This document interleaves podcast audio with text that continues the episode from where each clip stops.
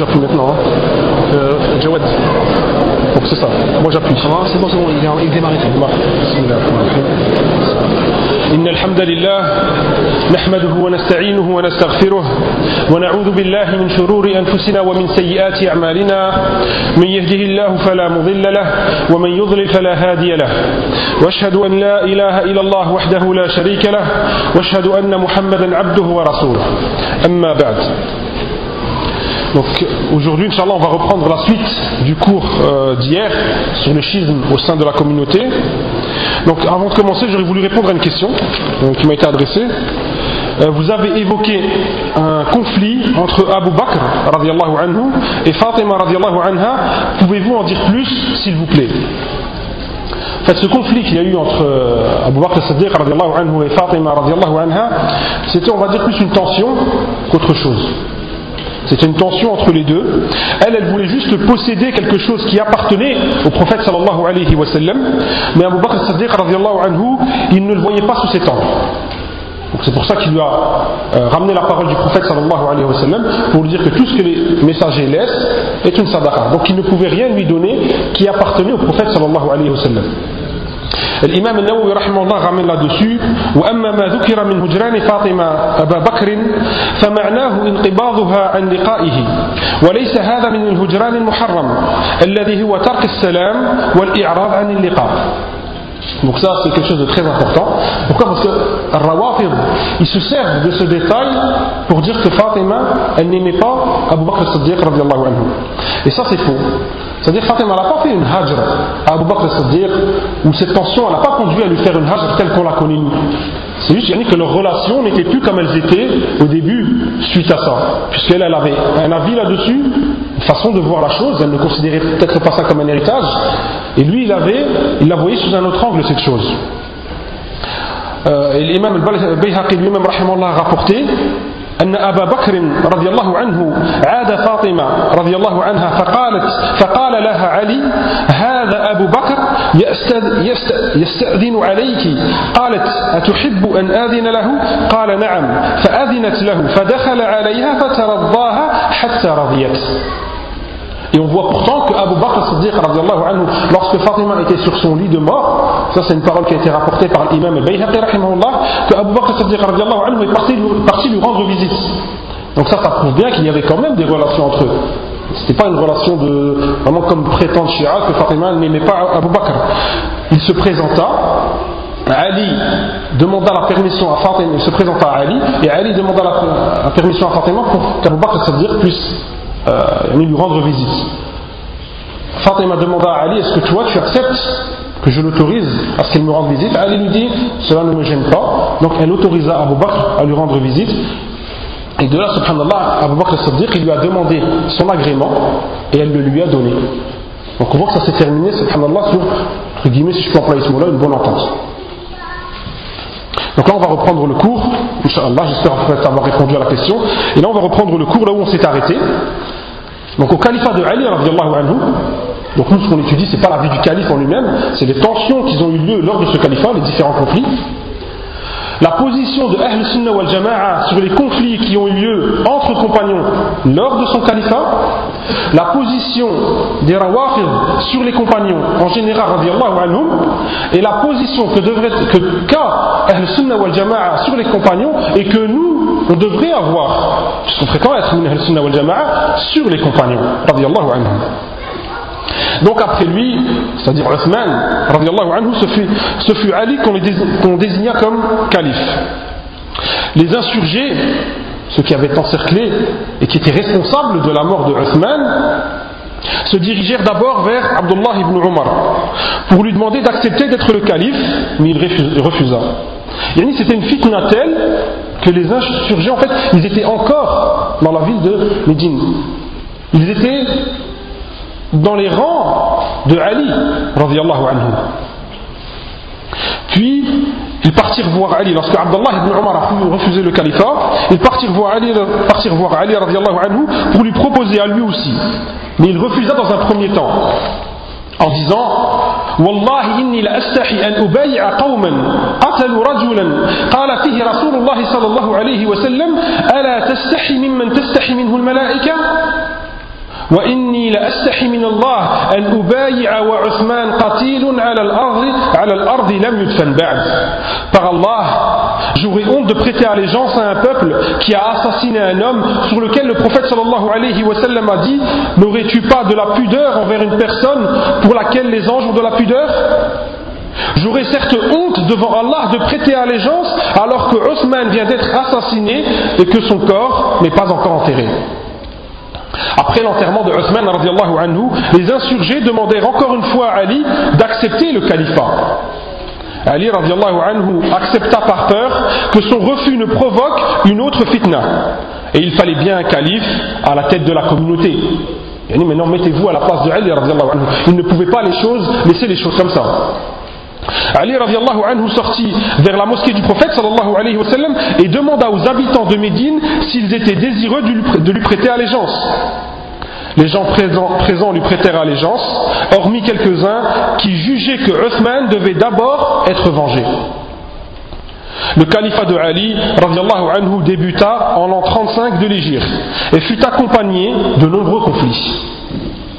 Le premier conflit, Ma'arakatul Jamal la bataille du chameau, qui opposa en Irak Ali anhu, à Aïcha ainsi que Zubayr et Talha en l'an 36 de l'Égypte. Ce conflit eut lieu sans aucun désir des deux côtés, car Ali ne cherchait qu'à rétablir l'unité au sein de la communauté. Le moment n'était pas propice à la vengeance. Il fallait attendre que les choses se calment, car les assassins de Uthman se trouvaient dans l'armée de Ali. On devait d'abord déterminer qui faisait partie des assaillants avant d'entamer quelque chose. Le deuxième conflit, Marakat Sufin, la bataille de Sufin. Une fois le conflit avec Aïcha anha réglé, un autre conflit fit face à Ali, celui de Muawiyah, Amir Sham, l'émir du Sham, en l'an 37 de l'Égypte. Muawiyah, qui était de la famille de Uthman anhu, réclamait le prix du sang en vertu du droit de vengeance aux plus proches parents d'une victime assassinée قال تعالى ولا تقتلوا النفس التي حرم الله إلا بالحق ومن قتل مظلوما فقد جعلنا لوليه سلطانا فلا يسرف في القتل إنه كان منصورا chapitre Isra verset 33 quiconque est tué injustement alors nous avons donné à son représentant le prix du sang Ce conflit prit fin lorsque les partisans de Muawiyah ont brandi des masahif afin que les combats cessent et qu'une trêve soit conclue entre Muawiyah et Ali en signant un pacte de paix. La communauté était alors divisée entre les partisans de Muawiyah, que l'on appelait Shi'atu Muawiyah, et les partisans de Ali, que l'on appelait aussi Shi'atu Ali, puisque le mot Shi'a veut dire partisan bien que quelques compagnons ne prirent parti ni pour l'un ni pour l'autre. Les partisans de Ali à son époque n'ont rien à voir avec les partisans, les prétendus Shia actuels, que l'on doit appeler Rawafid. Ceux qui ont rejeté, ça c'est ce que ça veut dire le terme Rafidi. Les chiites, tels qu'on les connaît à notre époque, ne sont apparus qu'après les Khawarij, et avant que Ali anhu ne soit assassiné par les Khawarij. Ça on va parler plus en détail, Inch'Allah. Le docteur Ihsan Ilahi Zahir a dit à ce sujet le terme Shia veut dire partisan. Il était employé à l'époque pour désigner les partisans de Muawiyah ainsi que les partisans de Ali, qui étaient loin d'avoir les mêmes convictions religieuses que ceux qui se prétendent Shia à notre époque. Il a aussi dit, rahimahullah, à l'époque, ni Muawiyah ni Ali n'a rendu mécréant l'autre partie, contrairement aux rawafir de notre époque qui prétendent que tous les compagnons sont des mécréants. Ali a dit à ses troupes au sujet de Muawiyah أوصيكم عباد الله بتقوى الله.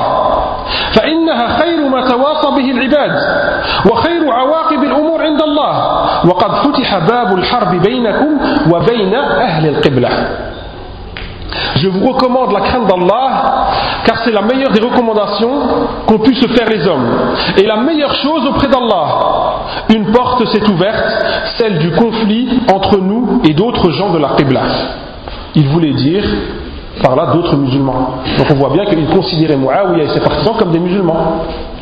Quant à Muawiyah, il a dit à ses troupes إني أكره لكم أن تكونوا سبابين ولكنكم لو وصفتم أعمالهم وذكرتم حالهم كان أصوب في القول وأبلغ في العذر وقلتم مكان سبكم إياهم اللهم احقن دماءنا ودماءهم وأصلح ذات بيننا وبينهم Je ne souhaite pas pour vous que vous puissiez être des gens qui insultent l'adversaire.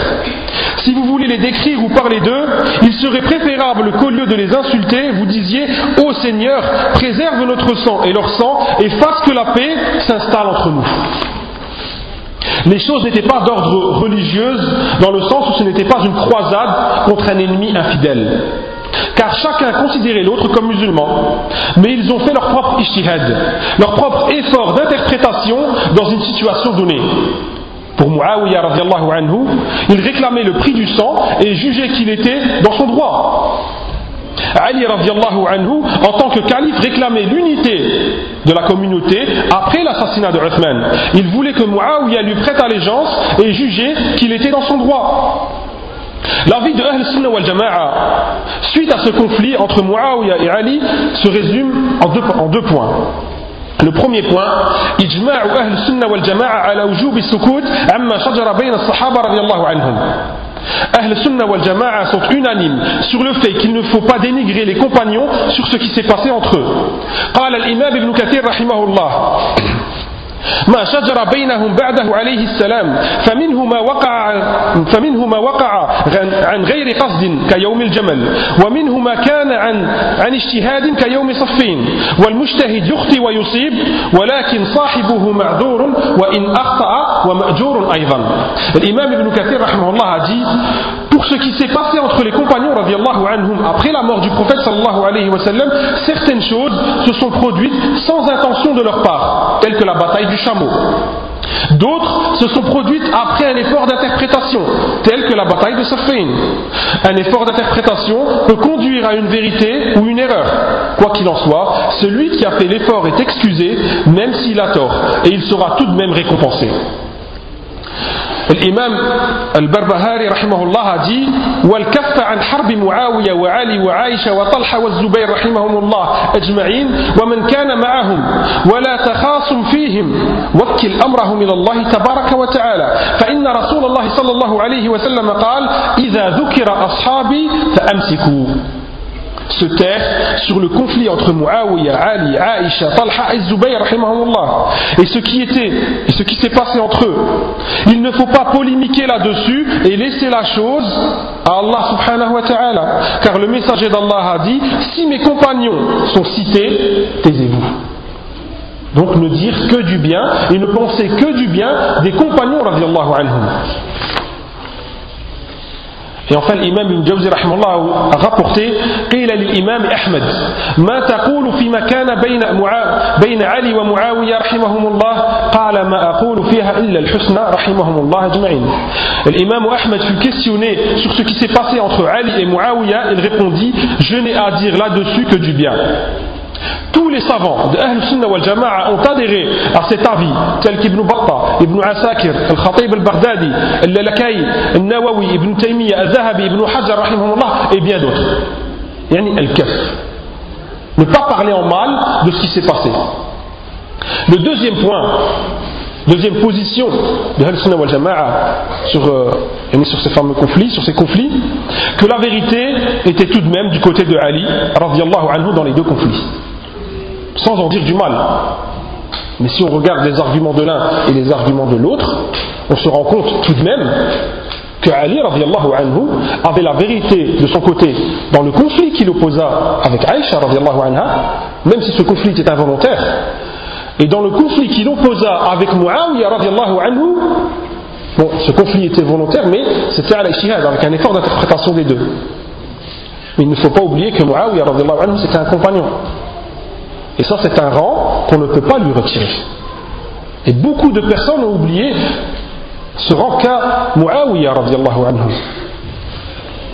Dans le premier, la bataille du chameau, Aïcha anha pensait bien faire et qu'elle allait pouvoir rétablir l'ordre par elle-même en se dirigeant vers l'Irak. Pendant son voyage vers l'Irak, elle se rendit compte qu'elle était sur l'erreur. et voulait faire demi-tour, mais il était déjà trop tard. Comment est-ce qu'elle s'est rendue compte, subhanallah Regardez, subhanallah, comment elle s'est rendue compte qu'elle était sur l'erreur. Arrivée à un point d'eau, elle entendit des chiens aboyer et questionna sur le nom de l'endroit où elle était. Donc un individu qui accompagnait Aïcha pendant ce voyage lui dit Ma'ul Hawab. Le point d'eau dans lequel nous sommes se nomme Ma'ul Hawab. Le point d'eau, c'est le Hawab. Et c'est à ce moment-là que Aïcha anha, elle se rappela la parole du prophète sallallahu alayhi wa sallam.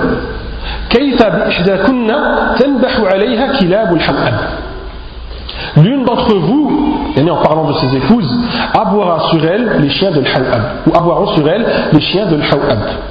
Le prophète sallallahu alayhi wa sallam leur avait dit que cela, que celle sur qui aboieront les chiens de l'Hawab sera dans l'erreur. Donc subhanallah, comment, regardez comment le prophète sallallahu alayhi wa sallam, et un hadith sahih, reconnu authentique, il l'avait déjà prévenu à l'époque. Et c'est là où elle se rendit compte, mais trop tard. Puisque les troupes de Ali avaient déjà rejoint, il était déjà en Irak et a des frictions qui se sont passées involontairement à la Kulihal. Comment a cessé le conflit Tout simplement lorsque le chameau de Aïcha est tombé? les compagnons des deux côtés n'ont jamais oublié le rang de Aïcha. Lorsque le chameau de Aïcha est tombé, c'est là où tout le monde s'est arrêté. Tout le monde s'est arrêté, subhanallah. Et là, ils se sont rendus compte que euh, euh, ils ont dépassé en fait les limites, entre guillemets. Donc ils ont arrêté. Pour le deuxième, la bataille de Safain. Un compagnon du nom de Ammar ibn Yasir perdit la vie alors qu'il était dans le camp de Ali, anhu, à l'âge de 93 ans. Le prophète sallallahu alayhi wa sallam lui avait dit Ammar ibn Yasir, fi al-bariya. Et ça, c'est un hadith que tous les compagnons connaissaient. Même Muawiyah radiallahu anhu. al-bariya. Tu seras tué par le groupe rebelle. Un hadith qui se trouve dans Sahih Muslim. Et Ammar, il était du, côté de qui? Du côté de Ali radiallahu anhu. Donc il a été tué par qui? Par ceux qui étaient du côté de Muawiyah. قال شيخ الإسلام ابن تيمية رحمه الله ومن رضي بقتل عمار رضي الله عنه كان حكمه حكمها أي حكم الفئة الباغية التي قتلته tous ceux qui se réjouissent de la mort de Ammar auront la même sentence que ce groupe de rebelles qui l'ont tué Muawiyah radiallahu anhu en apprenant la mort de Ammar dans le camp de Ali se mit à dire que Ammar fut tué à cause de Ali C'est pas de ma faute c'est Ammar, c'est pas moi le fait Al-Bariya, c'est Ali, euh, euh, c'est les hommes qui sont avec Ali le Al-Bariya. Moi je n'ai rien à voir dans la mort de Ammar ibn Yasir. Car c'est Ali qui l'a conduit à combattre ses troupes. Yani c'est Ali qui l'a, euh, entre guillemets, envoyé au combat contre mes troupes. Ali, en entendant cette parole de Muawiyah, lui rétorqua que dans ce cas, et en suivant cette logique, c'est de la faute du prophète sallallahu alayhi wa sallam que Hamza fut tué l'argument de Muawiyah était jugé comme faible. قال شيخ الإسلام رحمه الله ولا ريب أن قول علي رضي الله عنه هذا هو الصواب وإنما معاوية رضي الله عنه مجتهد مخطئ il n'y a nul doute que la parole de Ali est la plus juste et que Muawiyah a fait un effort d'interprétation encore une fois mais il s'est trompé mais c'est vraiment, bah, c'est vraiment de la faute de Muawiyah si euh, Ammar ibn Yasir a été tué قال الإمام ابن كثير رحمه الله وكان علي وأصحابه أقرب إلى الحق من معاوية وأصحابه. علي et ses compagnons étaient plus proches de la vérité que معاويه et ses compagnons. Après le conflit, de Safain, un troisième conflit éclata.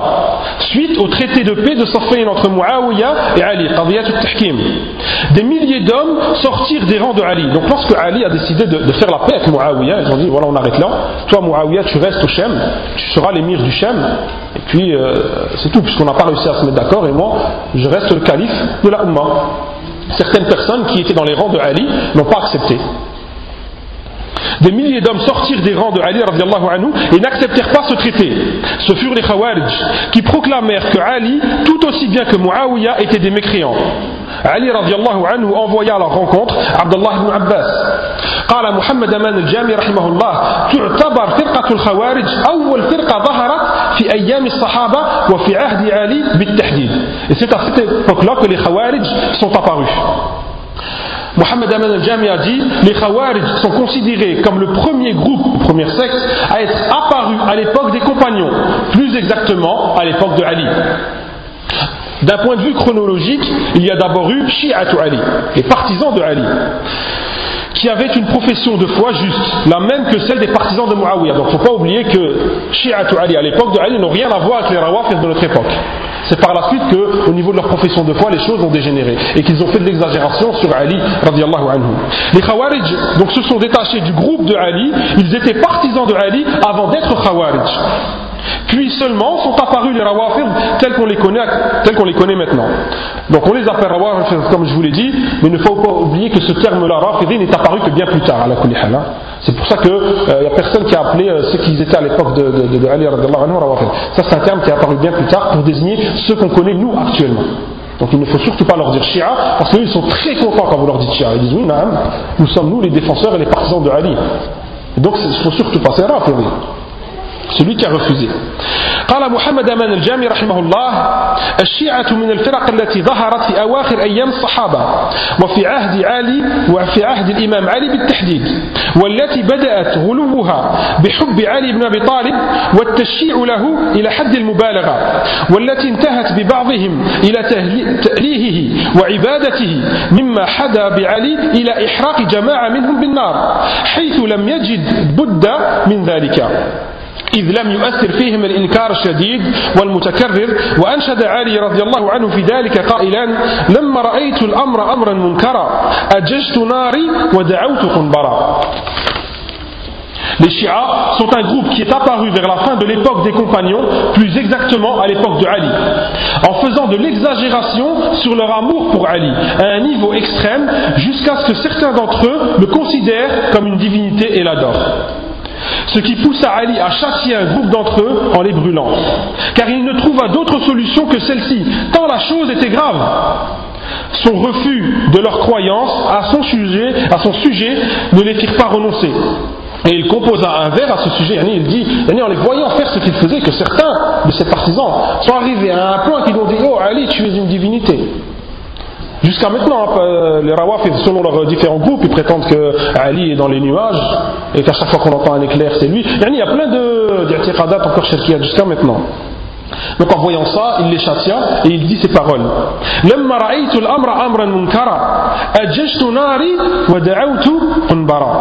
Lorsque j'ai vu cette chose réprouvable, j'ai allumé mon feu et demandé un combustible. Il y a peur de, un petit peu de, son sens quand on l'a traduit en français, mais c'est à peu près ce qu'il voulait dire quand il l'a dit en arabe. Ibn Abbas, pour revenir au Khawarij, anhu, partant à la rencontre des Khawarij qui étaient rassemblés dans un lieu proche de Basra qui se nommait El Haroura. C'est pour cela que les Khawarij, on les appelle aussi El Harouriya. Parce que quand ils sont apparus, ils étaient à cette place dite qui se nommait El Haroura. Les Khawarij reprochaient à Ali trois choses.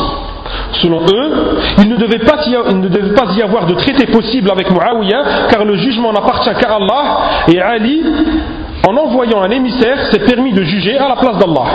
Donc il lui dit Tu es un kafir. Il n'y a qu'Allah qui peut juger. Pourquoi toi, tu as jugé et tu as fait un traité? Ça, c'était leur façon de voir les choses, les Khawarij. Donc ils ont dit Tu es un mécréant. La deuxième chose qu'il lui reprochait, il a combattu un autre camp sans prendre le butin lors de la bataille du chameau. S'il a combattu des mécréants, il devait prendre le butin. Si ce sont des musulmans, il est mécréant parce qu'il les a combattus. Troisième chose qu'il lui reprochait, il délaissa le titre de Amir al-Mu'minin. Parce que quand il signa le traité de paix avec Muawiyah, il n'a pas écrit Amir al-Mu'minin, commandeur des croyants. Ils lui ont dit donc c'est que tu es Amir al-Kafirin, le commandeur des mécréants. Troisième chose qu'il lui reprochait. Donc Ibn Abbas répondit aux trois choses, une par une, pour essayer de convaincre ces hommes qui étaient sortis du rang de, de Ali. Je vous réponds, pour répondre à la première, qu'il a jugé par lui-même alors que c'est Allah qui devait juger, je vous réponds qu'Allah subhanahu wa ta'ala a laissé le soin aux hommes de juger certaines choses par eux-mêmes. قال تعالى وإن خفتم شقاق بينهما فابعثوا حكما من أهله وحكما من أهلها إن يريد إصلاحا يوفق الله بينهما chapitre An-Nisa verset 35 Si vous craignez le désaccord entre les deux époux envoyez alors un arbitre de sa famille à lui et un arbitre de sa famille à elle si les deux veulent la réconciliation Allah rétablira l'entente entre eux Allah a permis aux hommes de juger certaines situations par eux-mêmes. Ils lui ont dit, d'accord, tu as répondu à la première, mais il reste les deux autres. Il leur a, vous dites, il a combattu sans prendre le butin et laissa partir en paix Aïcha anha. Et vous? Auriez-vous pris le butin de Aïcha anha en la considérant comme une mécréante alors qu'Allah a dit et ses épouses sont leurs mères, chapitre Al-Ahzab, verset numéro 6, ils ont dit non, jamais on se serait permis de, prendre le butin de Aïcha, c'est pas une mécréante, même s'il y aurait eu une tension entre nous et elle, impossible. On dit classe. Il leur a répondu, eh bien sachez qu'il n'est pas un mécréant, à cause du fait qu'il soit entré en conflit avec elle, et avec des musulmans. Puisqu'Allah subhanahu wa ta'ala dit, Et si deux groupes de croyants se combattent, faites la conciliation entre les deux. Chapitre Al-Hujurat, verset numéro 9. Allah subhanahu wa ta'ala a nommé les deux groupes qui étaient rentrés en conflit croyants. Ils ont dit d'accord, tu as répondu à la deuxième, mais il reste la troisième. Et c'est là où il leur dit Vous dites qu'il ne s'est pas nommé Amir al-Mu'minin. Mais cela lui enlève-t-il vraiment son rang pour autant? Prenez pour exemple celui que vous agréez tous, Muhammad sallallahu alayhi wa sallam. Lorsqu'il dit à Ali radiallahu anhu écrit, à l'époque contre euh, Kufar Quraysh, Ali a écrit Muhammadun Rasulullah. Les mécréants de Quraysh lui dirent Tu n'es pas le messager d'Allah. Écris autre chose. Nous, on ne, te reconnaît pas ce titre. Écris autre chose dans le traité. Donc, Muhammad a dit à Ali Écris Muhammad ibn Abdullah, tout simplement. Et c'est là où Ibn Abbas anhu, leur a dit au Khawarij Le fait de ne pas s'être nommé Rasulullah, lui a-t-il enlevé quelque chose à son rang? Ils dirent non. Eh bien, il en est de même pour Ali. C'est là où 2000 hommes d'entre eux retournèrent à la raison et le reste fut combattu. L'affrontement entre les Khawarij et Ali eut lieu en l'an 38 de l'Égypte, dans un lieu nommé Nahrawan. La bataille porta le nom de ce lieu, Marakat Nahrawan, la bataille de Nahrawan. Quant à Ali, il fut assassiné bien plus tard, quelques années plus tard, après cette bataille. Il fut assassiné par un survivant de cette bataille, Abdurrahman ibn Muljim, en l'an 40 de l'Égypte, après la prière du Fajr. Les gens voulurent prêter allégeance à son fils, après l'assassinat de Ali, anhu, tout de suite les gens, ceux qui étaient du côté de Ali, se sont dirigés vers El-Hassan. El-Hussein et El-Hassan. Donc on entend toujours parler de Hussein hein, quand on regarde les Rawafir, mais on n'entend jamais parler de Hassan. Ça, on va, on va, le dire pourquoi par la suite, Inch'Allah. Donc les gens se sont dirigés vers El-Hassan et lui ont dit il faut que tu prennes le califat. Mais il se désista en l'an 41 de l'Égypte afin de céder le califat à Muawiyah anhu, le patriarche de la dynastie Omeyyade, pour que la communauté retrouve son unité. Cette année fut appelée Amul Jama'a, l'année du rassemblement. Lors du califat de Ali, anhu, sont donc apparus les Khawarij d'un côté et les chiites ou rawafid de l'autre côté. الشيعة هم الذين زعموا أن عليا هو الأحق في وراثة الخلافة دون الشيخين وعثمان. Donc là on va essayer de comprendre qui sont ces rawafid là qu'on on, on entend parler d'eux dans les médias. C'est qui C'est quoi leur véritable conviction religieuse Subhanallah. Donc les chiites ce sont ceux qui prétendent que Ali était le plus en droit d'hériter le califat au détriment de Abu Bakr, Omar et Uthman. واعتقدوا أن الإمامة لا تخرج من أولاده وإن خرجت فبظلم يكون من غيره بل هي قضية أصولية وهي ركن الدين Pour eux, c'est une conviction religieuse de penser que le califat revient à Ali et sa descendance. Si elle ne leur est pas accordée, c'est une injustice. Cette conviction fait partie de la base de leur croyance et elle est un pilier. Rawafir, ils ont beau donner l'image qu'ils veulent dans les médias, comme les défenseurs de l'islam, les défenseurs de la sunna, mais subhanallah, il en est tout autre. Ils n'ont pour les compagnons que de la haine et du mépris. Il ne faut surtout pas se baser sur ce qu'ils disent en face de nous, sur ce qu'ils prétendent être ou l'image qu'ils veulent donner en tant que défenseurs de la sunna ou de l'islam, ou tout simplement représentants de l'islam dans le monde. En revenant à leurs livres, donc c'est pas du qil du on dit ou. Ils ont des sites à eux. Il faut aller sur leur site sur internet. Ils ont des livres à eux. Pas des livres de Al-Sunnah qu'ils ont écrits sur Shia. Retournez dans leurs livres qui sont écrits en arabe. Subhanallah, ce que je vous ramener là, c'est tiré directement, c'est moi, je suis parti sur des, sur des sites de Rawafid, j'ai pris ces choses-là pour vous les ramener en exemple.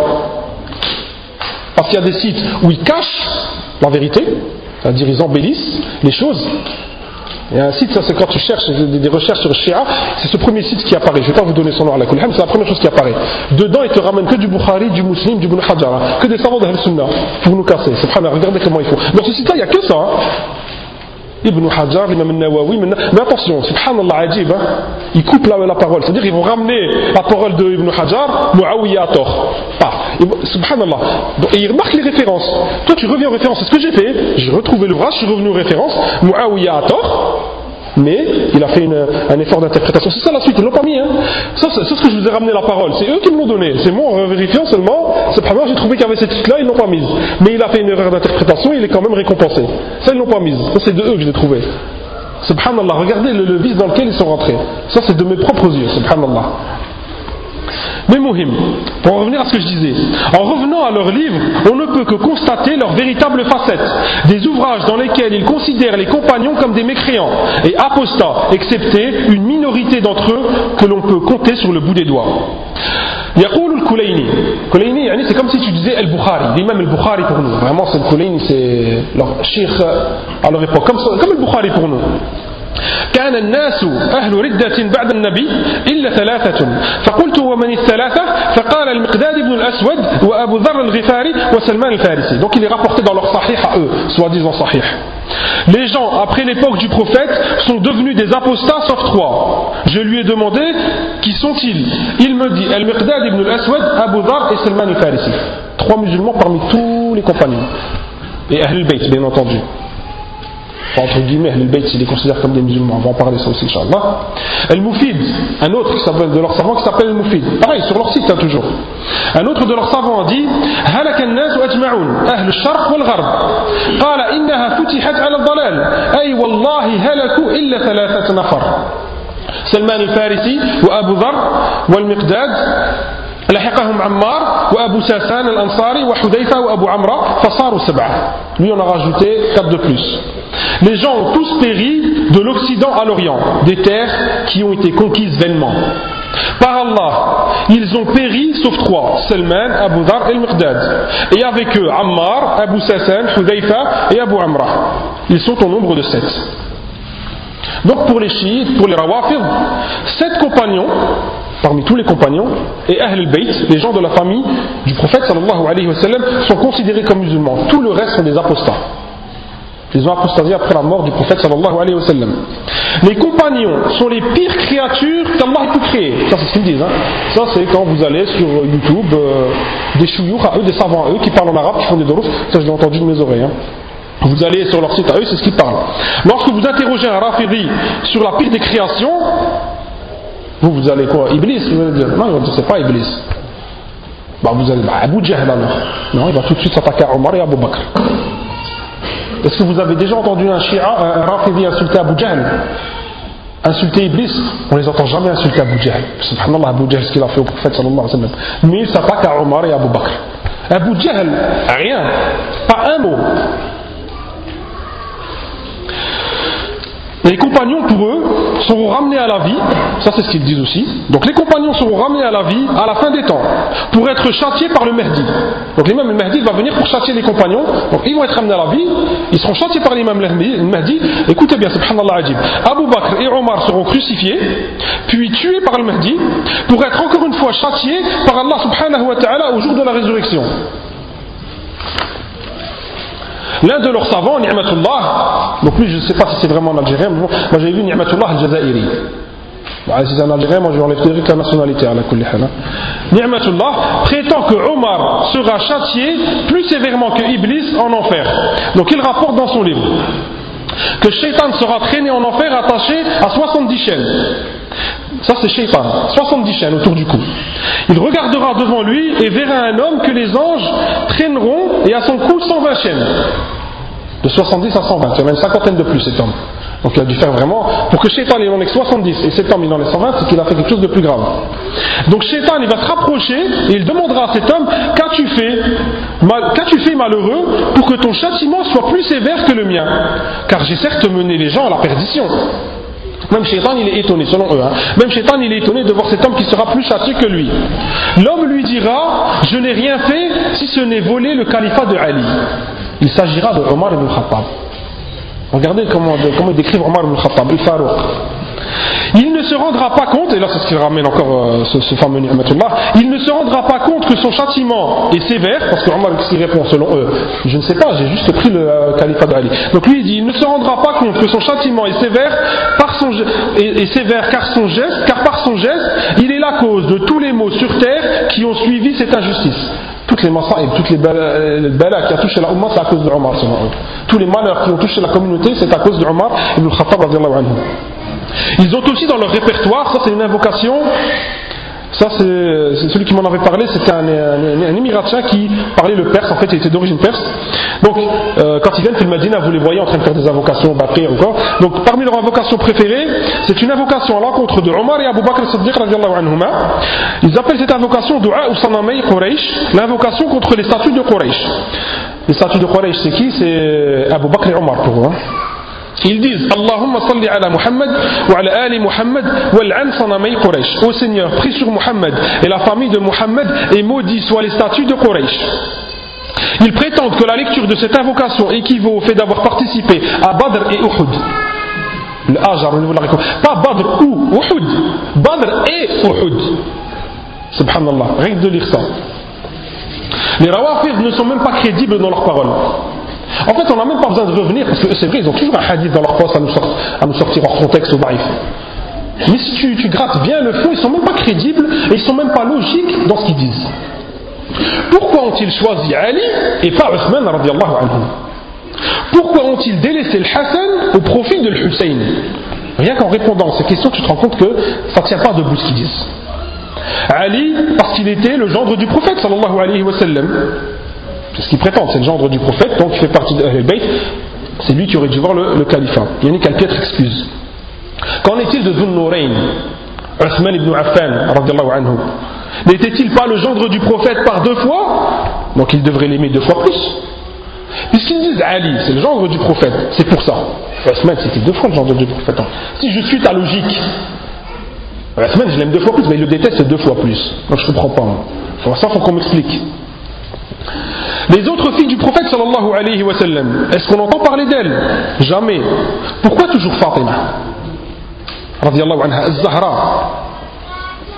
Est-ce qu'ils aimaient Ali parce qu'il est marié à Fatima ou ils se servent de Fatima pour donner une légitimité à Ali C'est Ali qui les intéresse, ce n'est pas Fatima en vérité. C'est Ali qu'ils visent. Après, on va comprendre pourquoi ils visent Ali, ils cherchent Ali. Donc, eux, il faut que Ali, il ait une légitimité. Donc, c'est pour ça qu'ils cherchent toujours des hadiths. Ah, mais le prophète, il a dit sur Ali Kaza, il a dit sur Ali Kaza. Toujours du hors contexte. Ah, mais il est marié avec Fatima. Donc, en vérité, c'est pas Fatima qui les intéressait pas, c'est Ali. Et pourquoi on va y venir? Bah, Parlons de la, descendance de Ali avant d'y venir. El Hassan. On entend toujours parler de Hussein. Parce qu'il y a deux sortes d'imams chez eux turban blanc et turban noir. Turban blanc, c'est un imam normal, turban noir, c'est les descendants de l'Hussein. Mais le Hassan, on n'entend jamais parler de lui. El Hassan et sa descendance, on n'entend jamais parler d'eux. El Hassan, pour eux, c'est le traître. Celui qui a délaissé le califat au profit de Muawiyah. Mais quelle que soit la décision qu'il ait pu prendre, El Hassan, ils devaient l'accepter s'ils étaient sincères dans leur conviction, puisque eux ils prétendent suivre la descendance de Ali. Anhu. Si le Hassan il te dit je fais ça, et toi tu prétends, tu prétends qu'il y a une sorte de divinité dans cette descendance, pourquoi tu ne le suis pas? Pourquoi tu as même sa descendance, subhanallah, ils l'ont oublié, ils l'ont effacé.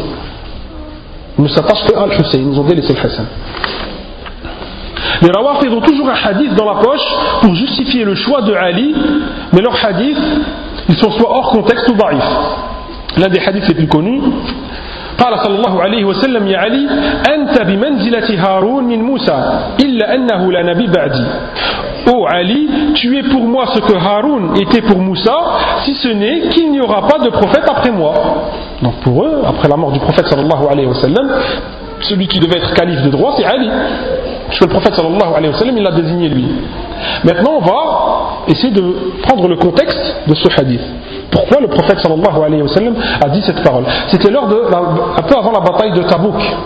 Puisque le prophète, s'il partait en, bataille, il devait laisser derrière lui un chef pour euh, diriger la communauté en son absence. il faisait toujours ça, il a toujours désigné quelqu'un.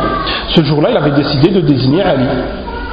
Des gens sont partis voir Ali, les hypocrites, ils lui ont dit si le prophète se laisse derrière lui, il ne veut pas prendre, c'est parce qu'il ne t'aime pas. Et donc Ali, en entendant cette parole, euh, il, est parti voir le prophète sallallahu alayhi wa sallam. Il lui a dit Regarde ce que les gens disent, que tu ne veux pas que je t'accompagne euh, pour la bataille de Tabouk parce que tu ne veux pas que je sois à tes côtés. Il lui a dit Non, ce n'est pas ça. Il lui a dit Oh Ali, tu es pour moi ce que Haroun était pour Moussa, si ce n'est qu'il n'y aura pas de prophète après moi. Tout simplement. Ça ne veut pas dire que c'était à lui le il l'a désigné pour gérer la communauté, tout comme il a désigné un tel à un autre moment et un tel à un autre moment. Et en plus, ce hadith là, parce qu'il euh, s'en sert, il est où ce hadith? On le trouve dans Sahih Muslim. Ah bah Allah barak, Inch'Allah. Donc dans son, son c'est Sahih Muslim. Donc voilà, ils prennent de Sahih Muslim maintenant. Inch'Allah. Et c'est qui le. On va dire, bon, peut-être, ils ont un islam que eux, en fait. Euh, ils le reconnaissent comme authentique chez eux. Donc on va remonter jusqu'au compagnon qui ramène ce hadith. Le seul compagnon qui ramène ce hadith, c'est Saad ibn Abi Waqqas. Rafraîchissez-moi un peu la mémoire, mais est-ce qu'il faisait partie des sept? Saad ibn Abi Waqqas Donc c'est même pas logique, ils prennent que ce qui leur intéresse, leur. Donc pourquoi le choix de Ali C'est là on va en venir. Pourquoi le choix de Ali? Il faut retourner au contexte politique de l'époque l'ouverture de, l'ouverture de la Perse à l'islam. C'est la chute de la dynastie sassanide. C'est comme nous on dit euh, la, famille d'Ahl ou la famille dynastie Omeyyade. Ils ont une dynastie, c'est ça, la, Perse, on connaît tout. On a tous entendu parler de l'histoire de la Perse. Quand l'islam est venu, cette dynastie, elle s'est effondrée. Leur religion, tu vois, elle s'est effondrée, tout s'est effondré. Donc la dynastie, elle, a disparu, cette dynastie. Qui régnait en Iran, et la fin de la grandeur et suprématie perse sur le monde. Il fallait choisir quelqu'un qui pouvait représenter la civilisation perse, quelqu'un qui soit proche des Perses. Le choix se porte sur Ali. Car il était marié à une femme perse qui s'appelait Hanafiya. Et cette femme, Hanafiya, lui donna un enfant du nom de Muhammad. Pourquoi on pourrait dire oui, mais il prétend que. Non, je ne prétends pas, on va, on va, on va y venir logiquement. Donc il prétend que c'est pas pour Ali, c'est pour Fatima anha. Donc c'est ses descendants, c'est le Hassan ou le Hussein. Donc ils ont déjà délaissé le Hassan. Et le Hussein, vous allez voir qu'entre guillemets, quoi, ils se servent de lui. Donc Ali, il était marié avec euh, Hanafiya. Il a eu un enfant avec elle qui s'appelait Muhammad. Donc c'est connu qu'on dit un tel fils d'un tel. Ni le Hussein ibn Ali, on ne va pas dire le Hussein ibn Fatima. Pourtant, Mohammed, lui, il est connu chez eux, dans tous les livres, Mohammed ibn al-Hanafiya. Mohammed, fils de la Hanafiya. Toujours ce côté perse qu'on met en avant. Et quand on regarde l'histoire, précisément ce qui s'est passé après, on voit que les Rawafid, ils ont toujours essayé de mettre en avant la descendance de Muhammad ibn al-Hanafiya sur celle de Hussein. Mais ils ne pouvaient pas le faire impunément. Parce que eux, ils ont prétendu qu'ils aimaient Ahl al-Bayt pour rallier des gens avec eux. Mais en vérité, dans le fond, ce n'est pas Ahl al-Bayt qui les intéressait. C'est ce ta'assub, toujours euh, ce communautarisme, ce nationalisme à leurs origines perses. C'est ça la base qui a fondé le mouvement, euh, le mouvement chiite. Et ça, vous le voyez dans leur, subhanallah, dans leur histoire. Ahl Sunnah wal Jama'a ont une vision différente de celle des Rawafid sur les compagnons. قال أبو زرعة رحمه الله إذا رأيتم الرجل ينتقص أحدا من الصحابة فاعلموا أنه زنديق Si vous voyez une personne dénigrer un compagnon, un des compagnons, sachez que c'est un hypocrite. قال الخطيب البغدادي رحمه الله عدالة الصحابة ثابتة معلومة بتعديل الله لهم وإخباره عن طهارتهم واختباره لهم L'équité des compagnons est reconnue de tous à travers l'approbation d'Allah à la rencontre et le fait qu'Allah les ait choisis. قال شيخ الإسلام ابن تيمية رحمه الله ويؤمنون يعني أهل السنة والجماعة بأن الخليفة بعد رسول الله صلى الله عليه وسلم أبو بكر ثم عمر ثم عثمان ثم علي ومن طعن في خلافة أحد من هؤلاء الأئمة فهو أضل من حمار أهله. Et ils ont la ferme conviction que les califes, après le messager d'Allah sallallahu alayhi wa sallam, sont Abu Bakr, ensuite Omar, ensuite Othman, ensuite Ali. Et quiconque rejette ou dénigre l'un de ces califes est certes plus égaré que l'âme de sa famille. قال صلى الله عليه وسلم من سب أصحابي فعليه لعنة, لعنة الله والملائكة والناس أجمعين quiconque insulte mes compagnons que soit sur lui la, malédiction d'Allah, des anges et de tous les gens. Si mes compagnons sont cités, taisez-vous. Toutes ces paroles, tous ces hadiths, les ils ont envoyés. Ils ne prêtent attention à rien. Ils prennent juste ce qui leur intéresse. Allah a choisi les compagnons anhum, pour accompagner le meilleur des hommes sallallahu alayhi wa. Ils ont acquéri une prééminence et des vertus que nul n'a possédé avant eux et que nul ne possédera après eux. القاضي عياض رحمه الله عدي فضيلة الصحبة ولو لحظة لا يوازيها عمل ولا تنال درجاتها بشيء ولا يلحقهم أحد من هذه الأمة في السبق إلى الفضائل Le mérite d'avoir été un compagnon, ne serait-ce qu'un court moment, n'a aucune chose qui lui est égale. Aucun individu de notre communauté ne peut prétendre à une prééminence comme la leur. Allah les a loués en éloge car ils ne désiraient que son agrément. قال تعالى للفقراء المهاجرين الذين أخرجوا من ديارهم وأموالهم يبتغون فضلا من الله ورضوانا. Chapitre الفتح verset numéro 26 aux muhajiroun qui ont été expulsés de leur demeure et de leurs biens, tandis qu'ils recherchaient une grâce et l'agrément d'Allah. قال عبد الله بن عمر رضي الله عنهما الإيمان في قلوبهم أعظم من الجبال في ليلهم تلاوة وتهجد La foi était plus solide dans leur cœur que les montagnes. Leur nuit n'était faite que de lecture du Coran et prière. Ils confièrent leur fortune entre les mains du prophète sallallahu alayhi wa sallam.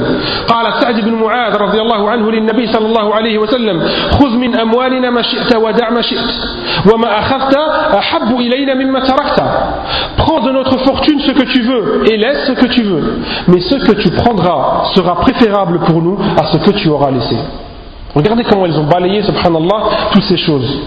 Le prophèt sallallahu alayhi wa sallam invoquait Allah subhanahu wa ta'ala pour les compagnons et leurs enfants. Et il disait sallallahu alayhi wa sallam Allahumma khfir ansar, wa li abna'i ansar, wa abna'i abna'i ansar. Ô Seigneur, pardonne aux ansar, à leurs enfants et aux enfants de leurs enfants. Les rawafid insultent les compagnons tous les jours alors, subhanallah, le prophète faisait des doigts pour les compagnons, al-ansar. Et nous, qu'est-ce qu'on a donné aux compagnons? Parce eux, d'un côté, on voit cette haine qu'ils ont pour les compagnons. Ils les insultent, ils les ont rendus mécréants. Mais nous, est-ce qu'il y a une opposition de notre part vis-à-vis des paroles de Rawafid Qui d'entre vous a déjà fait des doigts pour les compagnons? Ou plutôt, qui d'entre vous y a déjà pensé? Ils sont là en train de faire des doigts pour qu'ils périssent et qu'ils soient maudits. Est-ce que nous on fait des doigts pour que Allah pardonne aux, Ansar et ceux qui ont suivi les Ansar? On n'y pense même pas. Parce que l'amour d'un proche, on sait ce que c'est. Le prophète sallallahu alayhi wa sallam nous a demandé d'aimer les compagnons. On a tous un enfant, un père. Mais on sait ce que c'est aimer son enfant, aimer son parent, aimer son frère. Est-ce que cet amour pour ton petit bébé, tu l'as déjà ressenti pour un compagnon? Parce que eux, la haine qu'ils ont pour les compagnons, t'inquiète pas que subhanallah, elle est très très forte. Mais est-ce que nous, notre amour pour les compagnons, il est très très fort? Donc moi je pense que peut-être, Allah il y a un travail à faire de notre côté. Les rawafis enseignent à leurs enfants la haine des compagnons. Eh bien, nous, on devrait enseigner à nos enfants l'amour des compagnons. Est-ce que tu, tu, éduques tes enfants sur l'amour des compagnons? Est-ce que, pendant qu'ils sont petits, tu leur parles de Abu Bakr? Est-ce que tu leur parles de Omar? Et ça, c'est véridique, parce qu'il y avait un Iranien qui était dans ma classe pendant mes dernières années d'études à la Jamia. C'est un sunnite, bien entendu, hein, c'est une petite partie qui est sunnite. Et lui, il me racontait comment il faisait pour mettre euh, la haine des compagnons dans le cœur des enfants. Et, à titre d'exemple, il m'a dit il donnait une poupée ou un petit jouet à, la, petite fille en question. Ils attendaient euh, qu'elle s'attache bien à ce jouet et ils lui reprenaient. Et lui disait c'est la faute de Abu Bakr que je t'ai repris ce jouet-là pour que, subhanallah, dès qu'elle est petite, regardez la graine qu'ils leur mettent dès qu'ils sont petits. Est-ce que nous, maintenant, il y a cette opposition à ce qu'ils font de notre côté? Donc vous savez ce qu'il vous reste à faire et envers vos enfants, qu'il faut leur inculquer cet amour des compagnons. Ça, c'est une histoire véridique, quand hein, même la raconter telle qu'elle. Donc là, on a, on a fini le dars. Donc on va s'arrêter sur ça. Et on reprendra, Inch'Allah, avec euh, comme le frère vous l'a dit, c'est la suite et la fin de ce que j'ai fait euh, l'année dernière par rapport au poème juste après Zora. Barakallahu fikum. Subhanakallah bihamdik. Ashhadu an la ilaha illa ant. Astaghfiruka wa atubu ilayk.